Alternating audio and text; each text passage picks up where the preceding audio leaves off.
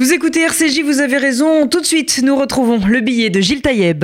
Bonjour, c'est avec plaisir que je vous retrouve à peu près de deux semaines d'absence du haut fait de Pessah. Ces semaines ont été endeuillées par le crime odieux antisémite de Mireille Knoll, Un assassinat anti-juif de plus qui s'ajoute à la déjà longue liste des victimes de ce mal qui gangrène depuis bien longtemps notre société française. Il faut sans cesse le répéter. En France, aujourd'hui encore, on peut mourir parce qu'on est juif. Ce constat cauchemardesque n'est pas sans conséquence. La France n'est pas un pays antisémite, mais l'antisémitisme se développe en France sous de nouvelles formes.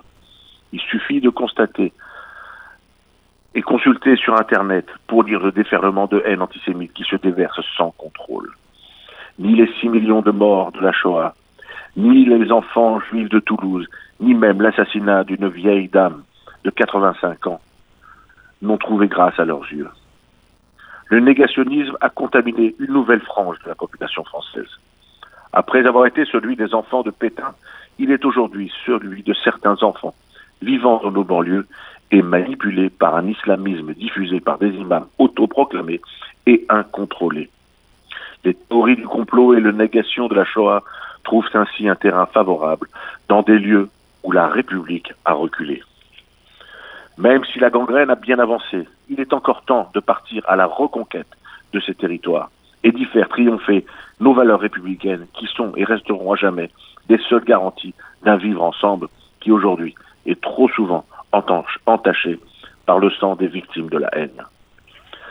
À côté de ces zones sombres qui pourraient nous pousser au pessimisme, il y a également des moments de bonheur, tels que ceux que nous allons partager la semaine prochaine, au lendemain du Yom HaZikaron qui honorera tous ceux qui ont donné ou perdu la vie pour que renaisse et grandisse l'État d'Israël, nous fêterons avec force et fierté les 70 ans de ce pays juif qui, malgré l'adversité, les condamnations, les attaques terroristes et les menaces, a su transformer un désert en jardin et un petit pays en surface en une grande start-up nation que chacun regarde avec admiration et envie.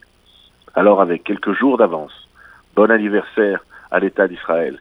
Bon anniversaire au peuple juif partout où il est. À la semaine prochaine.